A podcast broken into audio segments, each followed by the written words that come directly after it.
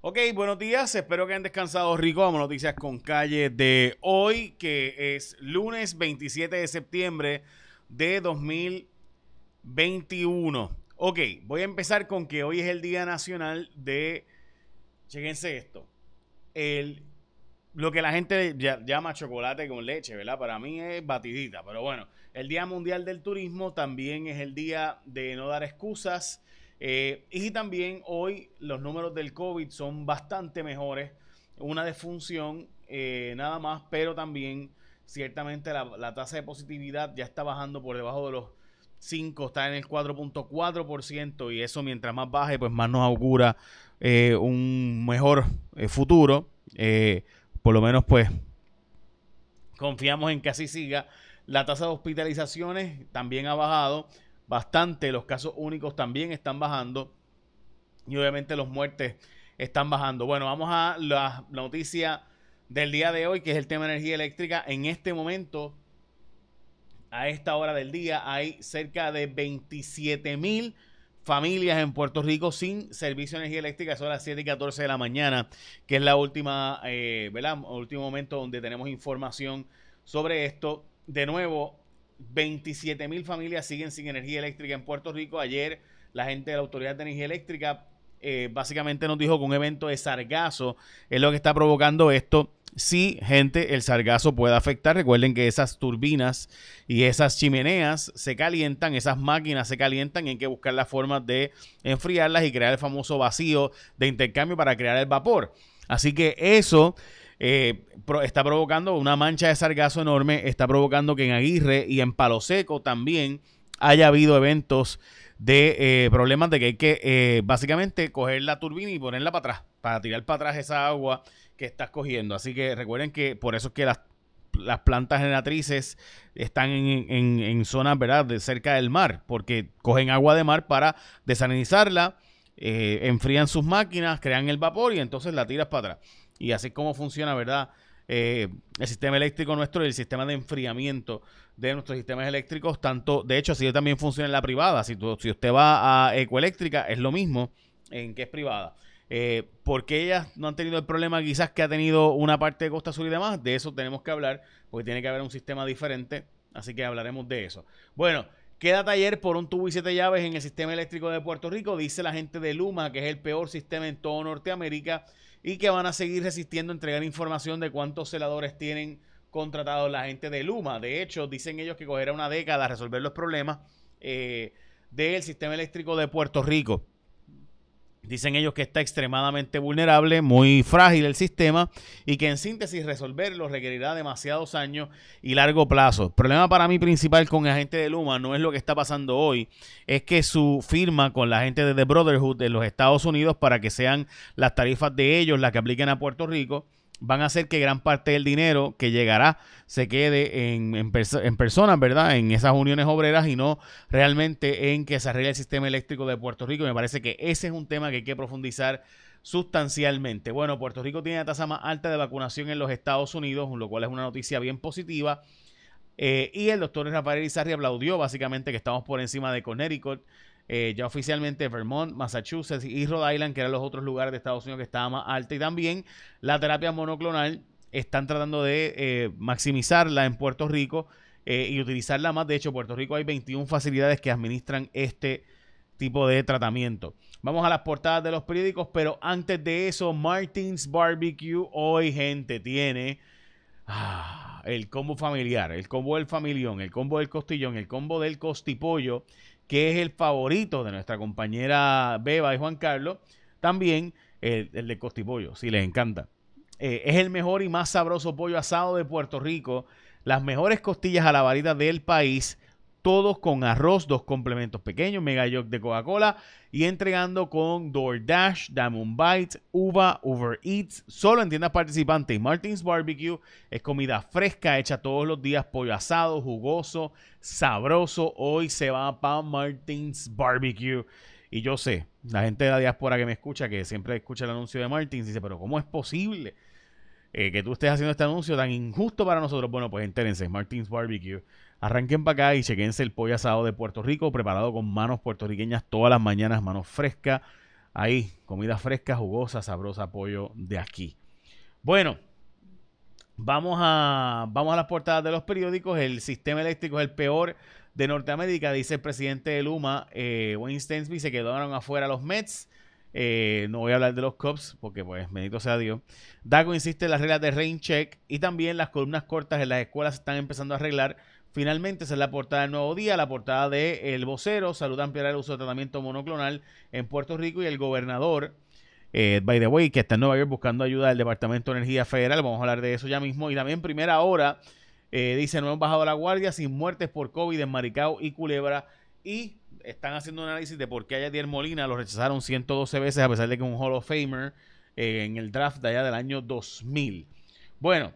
Vamos a lo que el gobernador está haciendo en Nueva York pidiendo ayuda técnica del Departamento de Energía Federal de los Estados Unidos. Eh, dice que habló del tema de que provee asistencia técnica en lo que se transforme el sistema eléctrico de Puerto Rico para depender de energía renovable. Planteó que no van a cerrar plantas, contrario a lo que se dice por el negociado de energía, que anuncia que van a cerrar plantas como básicamente todo Aguirre, todo Palo Seco, gran parte de Central San Juan. Eh, Así que yo honestamente no sé, ¿verdad? Y gran parte de Costa Sur, excepto las de gas natural, tanto de San Juan como Costa Sur. Así que no sé, pero eso dice el negociado de energía. Gobernador dice otra cosa, así que investigaremos. Mañana en Cuarto Poder hablamos bastante de este tema. Eh, de hecho, es el tema principal del programa. Eh, del tema energético en Puerto Rico y cómo está, o sea, cuál es el futuro, cuál es la propuesta y, ¿verdad? Esta energía nuclear, impuesto al sol, Hablaremos de eso. Bueno, piden cambios en el comercio de la placita de Santurce. Específicamente, el presidente de la asociación dice que debe aplicarle a Santurce lo mismo que aplica en Condado y en Viejo San Juan.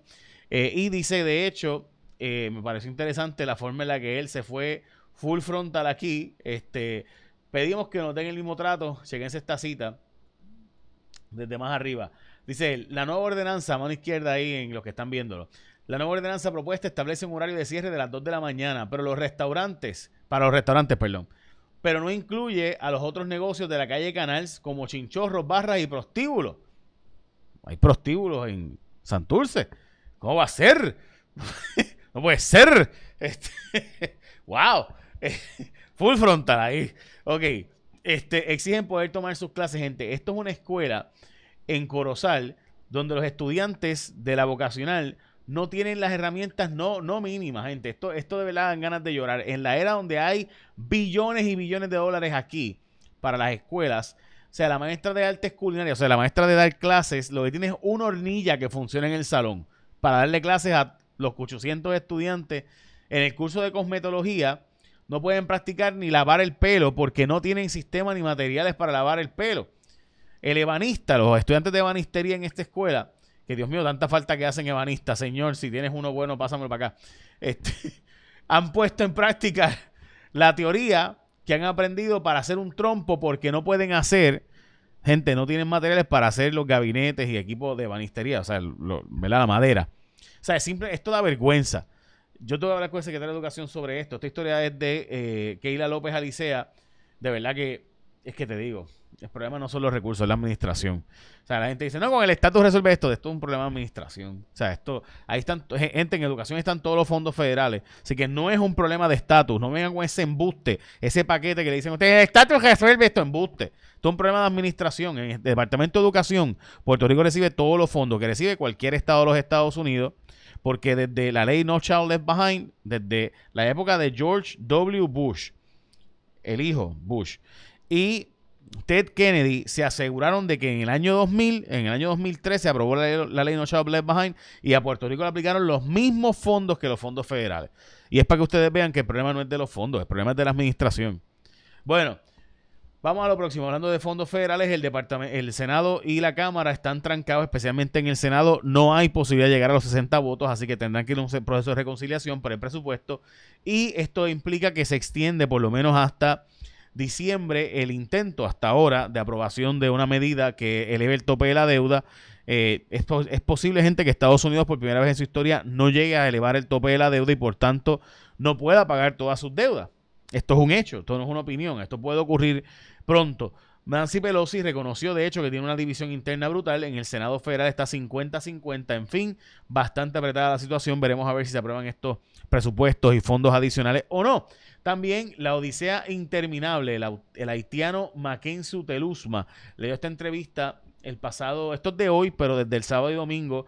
Eh, el nuevo día ha estado cubriendo la tragedia de los hermanos haitianos y cómo están llegando, y de hecho muchos de ellos llegan a Surinam para caminar hasta Brasil, y de Brasil entonces van subiendo poco a poco hasta llegar a Estados Unidos.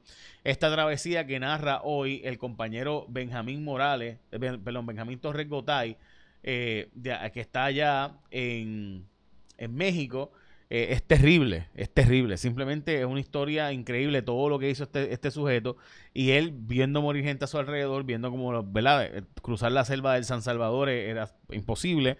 En fin, toda esta travesía que él hizo para llegar a México, su meta final es Tijuana, en la frontera con los Estados Unidos. Veremos a ver si llega. La historia está para pelos, debe todo el mundo leerla en el nuevo día de hoy. Dalmao expone por qué el plan de ajuste de la deuda tiene que incluir un montón de cosas. Básicamente es un wish list ahí, una lista de deseos de lo que debe tener el plan de ajuste. Este debería ser el tema todos los días en Puerto Rico, en un país normal. Sería el tema el plan de ajuste de la deuda, porque es lo que nos afectará por los próximos 30, 40 años.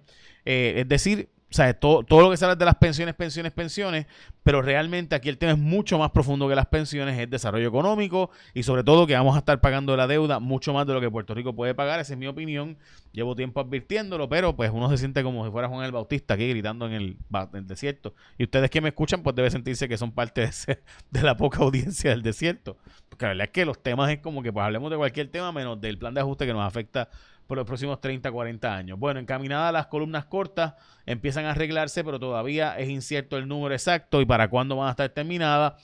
El niño de que fue encontrado, Dios santo, eh, con sobredosis de cocaína, aparenta ser que eh, van a hacer un chequeo hoy a ver si tiene vida eh, o muerte cerebral. Niño de dos añitos.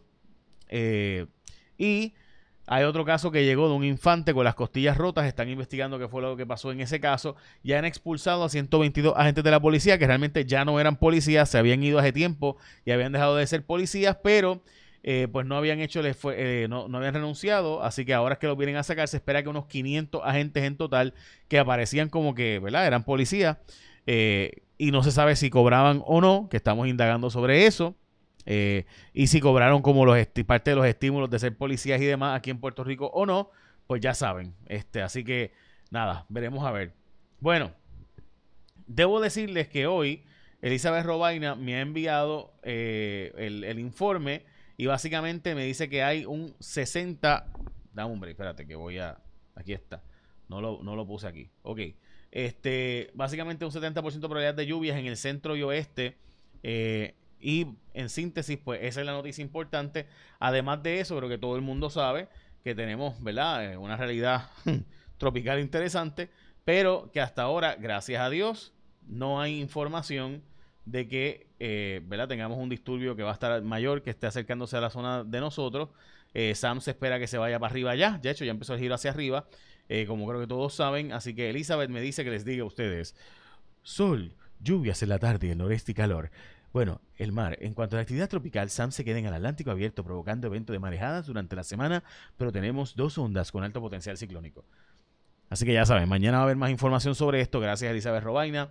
Y por si acaso, la noticia sin duda del día es que Martins Barbecue te está esperando para que tú invites al familión o a la gente del corillo del trabajo para que acumules puntos hoy. Así que ya sabes, Hoy se come de Martins Barbecue con los cuatro super combos: el familiar, el del familión, el costillón y el costipollo, que es el favorito de todo mi equipo de trabajo. Les encanta el combo de Martins Barbecue. Mm, qué rico, ¿verdad?